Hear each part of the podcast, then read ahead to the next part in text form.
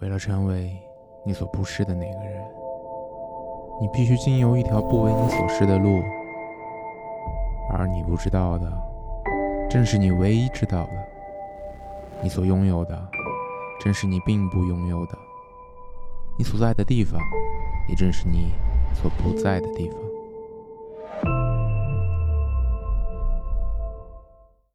Hello，大家好，欢迎收听本期留言，我是刘一。嗯，今天开始呢，我想要在这个频道增加一个系列的节目，嗯，叫《成都生活日记》系列。最早呢是在去年的时候，我有拍过和这个同名的几期，算是 vlog 类型的视频，嗯，就拍摄一下每天的一些生活片段，然后。旁白了一些自己的感想之类的内容吧，嗯，然后今天突发奇想，在博客这边也开一个类似的内容，因为其实之前的内容大部分是我之前写过一些文章，然后在博客这边录一下，时长都比较短。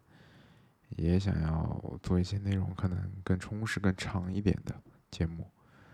完了，就是我从上高中开始写日记，到现在为止，已经超过十年了，写了很多本。嗯，最近呢，就其实写日记的频率变低了很多，然后也想要恢复这个记录的习惯。其实文字和语音，嗯，我觉得是两种完全不同的载体和承载的方式，所以也想尝试一下用语音来记录。我写日记其实很随意的，嗯，这个习惯也保存了很多年，就是我不会来继续一些。实实在在发生的事情，大部分是自己的一些心里的想法啊、感受啊等等这些情绪这些东西。然后最近其实还有一个很特别的时间点，就是今天是我来成都的第三千六百四十三天。就正好快十年时间，我现在还记得特别清楚，我是二零一三年的九月十一号来的成都，完了在学校那边休息了两天就开学了，所以今天是九月一号，如果不按照天就按照年来算的话，就差十天，就正好十年了。所以，今天这个生活日记，它也不仅仅是说今天发生的事情，我也想做一个十年以来的回顾吧。嗯，当年其实高考的时候，因为考试的分数比较尴尬嘛，有很多学校呀或者自己其他的专业，特别好的学校报不了。完了，和几个同学可能关系比较好的朋友约一起报四川大学，但是呢，他又录到别的学校去了，所以最后呢，就只有我自己来了川大。然后我高中本身是理科，嗯，其实我之前文科和理科的成绩是差不多的，但是文科可能需要背诵的东西比较多，我也懒得背，就选择理科。然后到大学的时候选专业，我其实不是很喜欢理工科，也不喜欢计算机。嗯，所以后来就，当时其实也挺想报中文啊，或者是这些，因为我之前一直比较喜欢读书和写作嘛。但是又觉得这个东西，当时觉得这个东西真的能可以学吗？就是写作这件事情。还有我这辈子真的能成为一个作家，或者是是否真的能靠文字为生？我当时觉得这个特别的困难，可以一直作为自己一个长期坚持的爱好，通过自己阅读啊、自己写作来提升这方面的东西，所以也没有选择读相关的专业，然后就折中报了工商管理，商科嘛，就它既不是理科，又不是文科。当年这个专业其实还。挺偏向于一个万金油的专业的，就是当时国内的互联网大厂基本还没有兴起，很多比较好的选择是去外企，去联合利华、去宝洁这种企业做管培生。那当时读商科或者读工商管理这种专业就还挺吃香的。然后我们有很多的学长学姐都是去读管培生。但是，当我们毕业的时候，基本上这个趋势已经在渐渐发生变化了。很多外企都重心都逐渐撤出中国，也有很多裁员啊、缩编。但是，互联网大厂也还没有完全兴起。嗯，我我当年在学校的时候呢，其实怎么说呢，也没有。很好的去学相关的专业课程的知识，因为其实我们这个专业挺水的，专业性很弱。虽然学的东西很杂，比如说包括有会计、有市场营销、有运筹学、质量管理、生产管理、财务管理，就基本上企业内相关的大部分东西都会学。嗯。但是我自己本身其实对这个不是特别感兴趣，然后上大学的时候觉得，因为第一次从自己的家乡离开，然后从高中那种非常高压的环境解脱出来，进入了一个相对来说更自由的一个环境，就觉得世界很大，真的是充满可能性，对自己的未来呀。等等，这些东西都充满了期望和很美好的想象。然后，当时我认为在成都这个地方生活四年，因为读书嘛，四年，我觉得已经特别久了，所以很想离开去另外的地方。然后我读书的这几年呢，暑假是从来没有回过家的。每一年基本上都会出去玩。大一的暑假，因为我们是大一暑假军训嘛，军训完之后就跟另外一个同学约好，图大走了一次川藏线。就是一边走路一边，如果有那种顺风车，或者是走不动了，或者看到有这种就在路边伸一个大拇指那种背包客，有人愿意的话就会载你一程这种，就一路从三幺八到拉萨。然后我就每年的暑假都会安排一段比较长的、比较沉浸式的这种旅行。然后三年下来呢，就基本上去过国内一大半的地方。完了，虽然觉得其实中国国内。大部分的城市都很像，但是还是想要能够到处跑一跑，看一看外面的世界。然后大四有秋招和春招嘛，当时身边的同学都在准备面试，投了很多企业，但是我对自己的这个。工作的规划呀，各方面都思考的不是特别清楚，也就没有参加校招。然后等到一毕业，就把很多东西寄回家，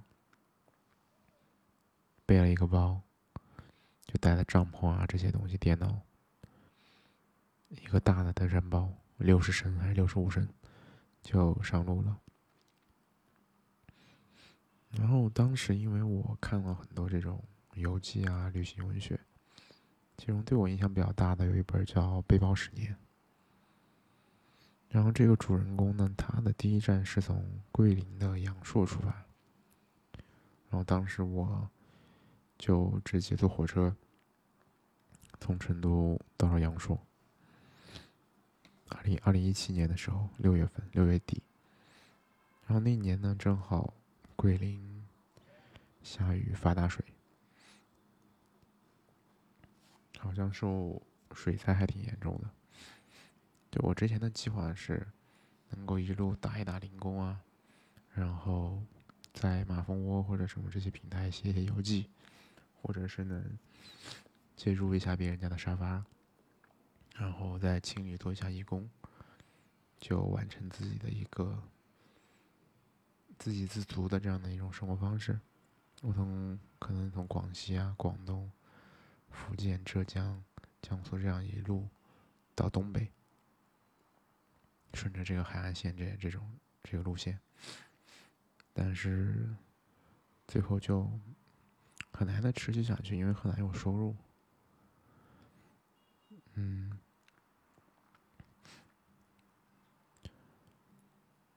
后来呢，在广西待了一阵子，然后我现在记得不是很清楚了。然后为什么我就直接从广西？到了浙江，就去了杭州，去了乌镇。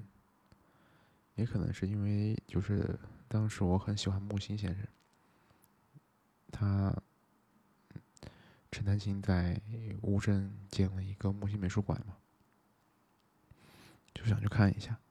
然后可能是想要在杭州工作一段时间，然后有一些收入，再继续下去。然后就去了杭州，去了周围的一些地方。然后呢，当时是在当年他们那边有一个体育场馆，之前举办过什么运动会之类的大型的那种运动会，像大运会这种。然后后来就暂时处于一个废弃的状态，我就在那边的二楼搭帐篷。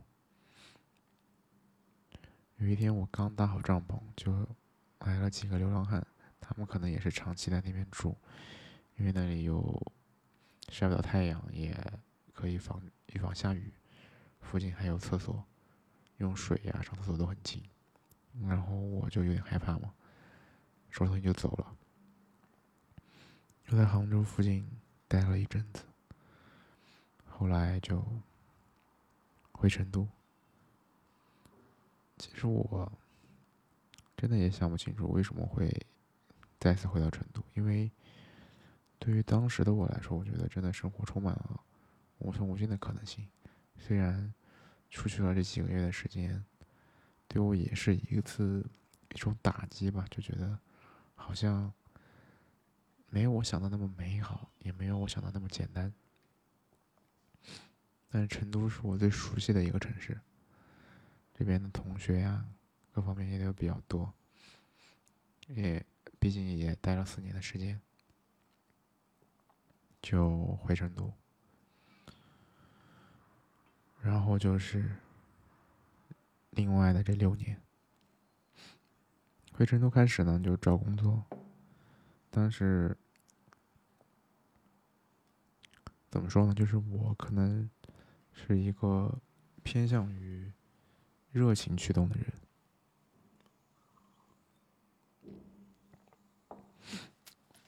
所以，因为在我找工作的时候，我的大部分同学都已经工作了快半年时间了。很多人的工作其实挺枯燥的。那对于我来说，可能我不愿意做这种类型的工作。工作给你带来不了任何的成就感和反馈。以我当时对自己的了解，可能我也没有办法坚持下去。所以。就想进互联网，因为当时的互联网其实是一个朝气蓬勃发展的一个时间，大部分的管理的模式啊都比较扁平化，员工也都比较年轻，然后收入也还算不错。但基于我的专业呢，可能我更适合做，或者我也比较想做的是产品经理和运营。然后，因为当时其实我大学四年基本上没有，不是基本上就是没有做过任何的实习的工作，有时间都出去玩了，然后还带很多同学之前去做过志愿者呀，没有跟学校通报，就是当年在银川那边有一个世界电子竞技大赛，就 WCA 的后面后身叫 WCG，然后又被警告处分，还有一次跟一个同学也是我们去那个七藏沟徒步。然后遇到下雪封山，然后再加迷路，再加上山里没信号，失联了三天。家长都报警，然后学校也是在各种找。出了山有信号之后，就上百个短信和未接电话。回到学校也是开大会，全年级通报批评。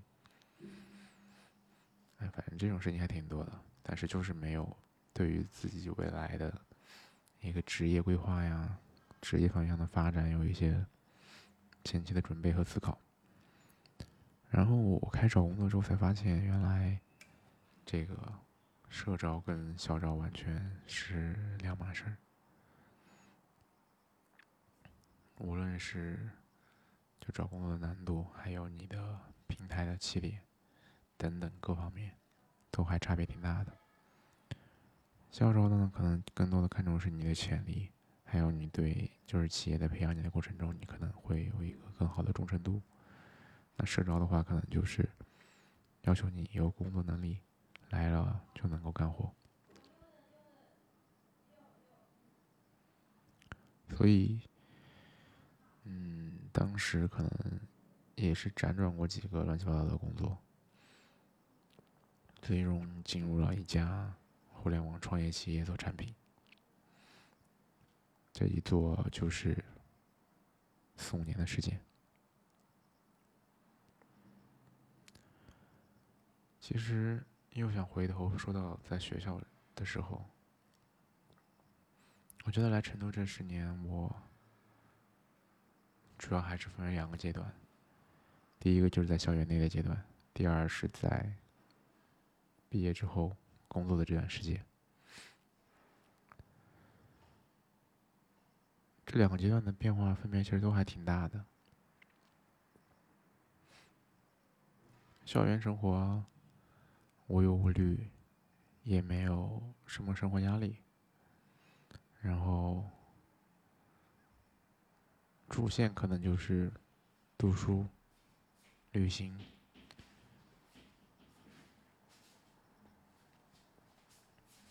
其实我当年还挺。信奉一句话的，就是“读万卷书，行万里路”。大学的我可能待的最多的时间就是图书馆，还有篮球场。但让自己反侧成长的，就还有感情线。其实我之前的性格。就是在我高中的时候，跟我大学毕业之后差别还挺大的。因为我从小其实是一个比较内向的人，嗯，不怎么喜欢跟陌生人交流，处理事情的方式呢也比较优柔寡断。但是到大四之后就完全变了。其实这个变化的这个过程，可能如果我翻看那个时候的日记，还会有一些。蛛丝马迹，但是现在让我回忆的话，基本上也都忘了。然后之前我其实是一个非常乐天派的人，就是真的是生命必须得精彩，来这个世界一次非常的不容易，万事万物皆有可能，就是一个活在。可能性里的人，就没那么确定，我也没有那么多计划，但是我知道自己的未来充满可能，并且，就是我抱着这个希望来去活每一天，去做很多的事情，虽然很多事情都没有做成。但是就是后来的话，慢慢的开始工作，开始跟这个世界、跟这个社会有更进一步的接触、摩擦、矛盾，才会有更多的反思。就觉得好像之前的在学校里的世界和之后的世界还是会有很大的区别，很多事情都不是之前想的那样。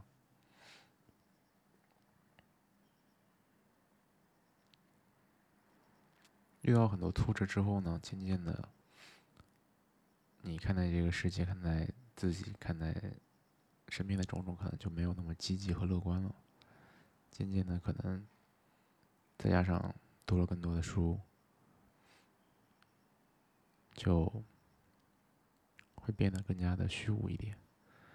再加上有一段时间，其实工作本身挺让人压抑的，尤其是在，我觉得我就是不适合室内工作，我很讨厌坐班，在写字楼里待一天不见天日，很难受。加上每天长时间的通勤，整个人都非常压抑。然后有一段时间的状态就还挺差的，就开始读书，读哲学，读社会学。完了，自己在公众号里输出一些内容。当时那个阶段，存在主义对我的影响还挺大的。然后开始反思自己，思考自己到底想要怎么样，到底想要怎么活着。人生的意义究竟是什么？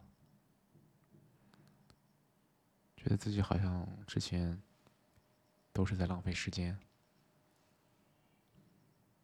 没有做什么有价值的事情，没有利用好自己的时间，就经历了这样一个精神觉醒的这样一个过程，然后。可能持续了一段时间吧，又沉寂下来。因为其实生活就是这样，很普通的。当那段药效过去之后，可能就还是回归到日常的生活当中，还是被这种虚无和。无意义感所包裹，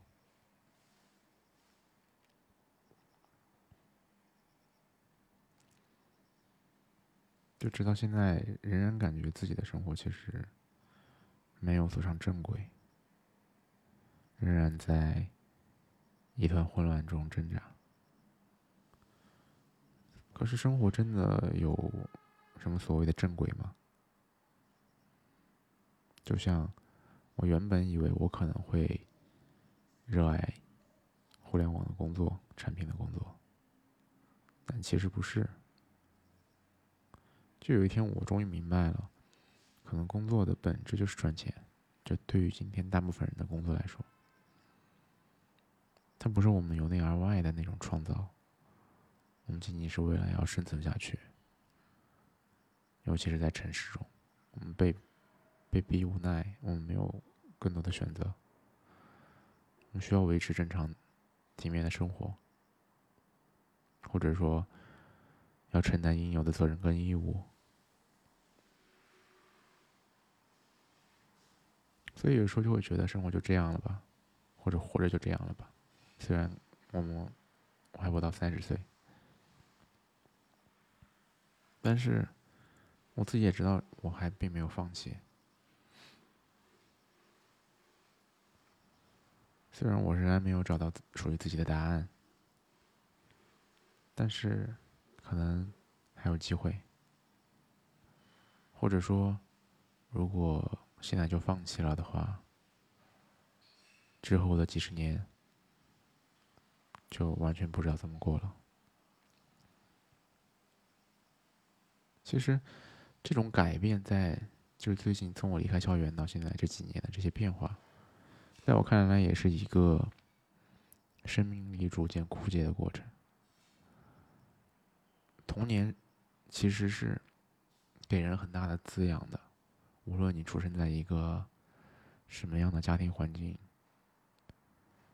你这个成长的过程，你看待世界的方式，真的是一个积蓄生命力量的一个过程。然后直到有一天，你发现，好像你自己什么也做不了，或者你根本不知道自己想做什么的时候。这个生命力它就不再不再生成了，反而转为逐渐的消耗。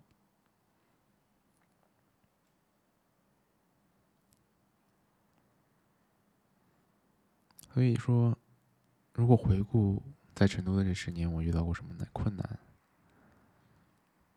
除了感情上、工作上、人生选择上，其实细说来好像也没什么。或者说，如果有什么有成就感的事情，好像好像也没什么，因为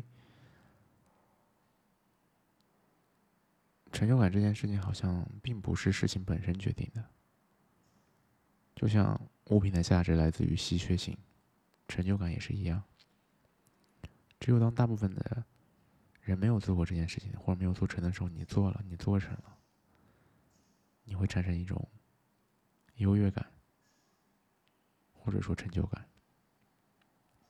当我觉得成就感本身就是一种优越感的时候，我就不是很愿意使用这个词了。但是我也做了一些自己喜欢做的事情，比如说花了大量的时间，很深度的去了国内的很多地方。比如说，每年读五六十本书，在公众号里写过一百多篇文章，拍了一些自己觉得还蛮有意思的小视频，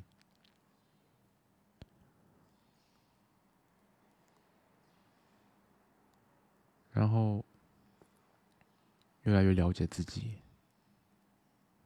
一直在思考自己究竟要做什么。自己想要的是什么？自己要如何去生活？从来没有放弃这件事情，所以还是有东西在支撑着我的，即使到现在。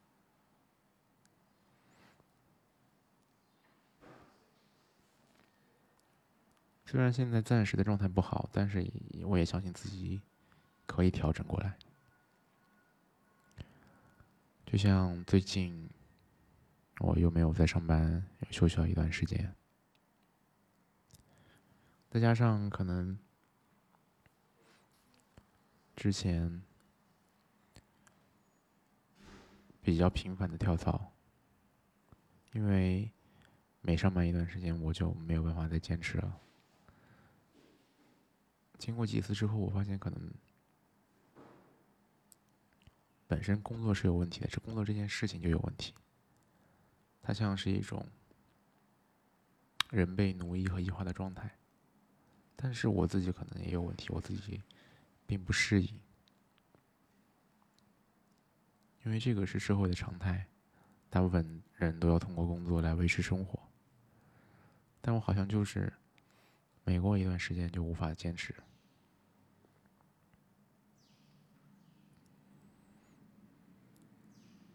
所以，这个如果我想要继续持续职场，越往后可能就越艰难。再加上我本人我自己的主观上其实并不愿意上班，我想要能够通过一些其他的方式，通过一些更贴近自己的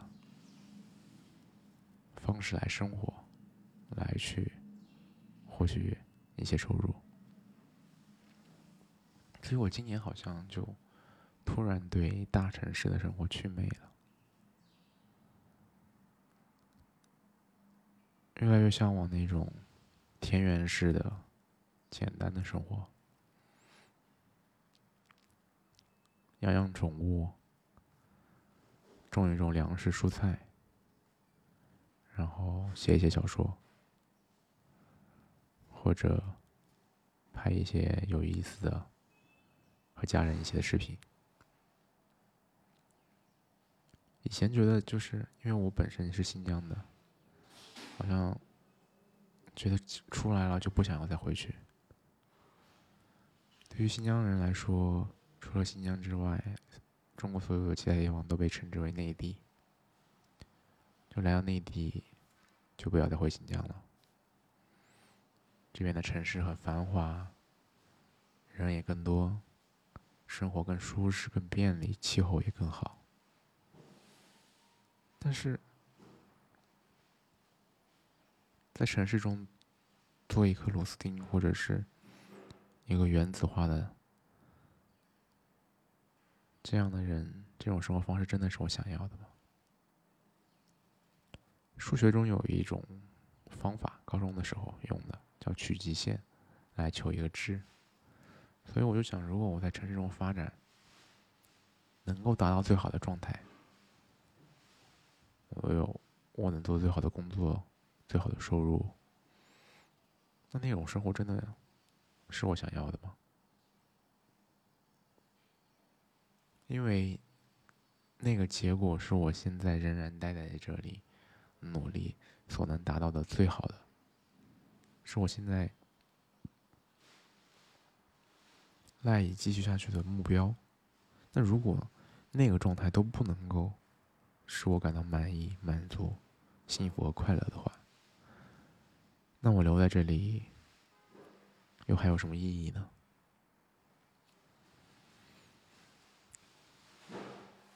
然后今天呢，在家里收拾了一下屋子。前几天去 成都高新的图书馆新馆借了几本书，把它摆在我面前的书桌上。有一本小册子，还挺有意思的，叫《Being a Writer》，成为作家。昨天大概翻了一翻，就已经翻了一半了。然后我想读一下我正好看到的这一页，是希拉里·曼特尔写的一段。他说：“你要是卡住了，就从桌子前站起来，散会儿步。”洗个澡，去睡一觉，做个派，画画，听音乐，冥想，锻炼。不管你做什么，就是别拧在那里，对着问题愁眉不展。但不要打电话或者参加派对。你要是去了，别人说的话就会大量涌入，取代你遗落的文字本来应该存在的位置，为这些文字开一个缺口。创造一个空间，要耐心。这本书呢，是很多作家写的关于写作的方法、心得呀、体会等等。我突然觉得，就昨天我刚好看懂的这一段，跟我自己的生活本身也很像。我的生活可能也卡住了，所以我也可以尝试做一些别的，然后。让它能够更好的继续下去。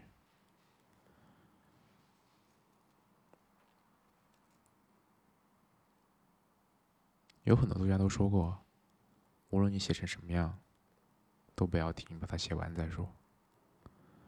生活就像是我们的作品，有朝一日它肯定会有一个结尾。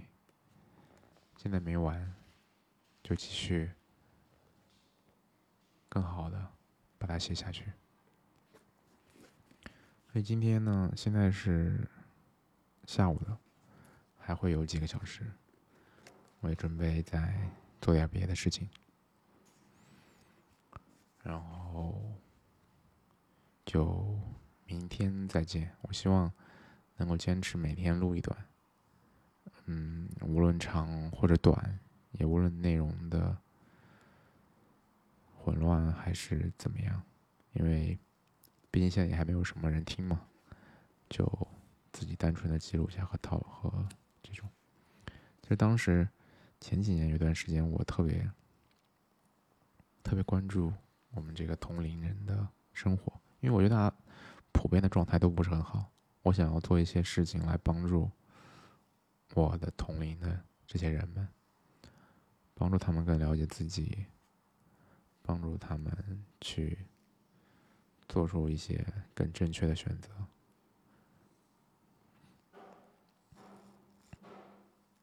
希望自己的生活变得更好，但是后来发现，其实我什么也做不了，我甚至连自己也帮不了。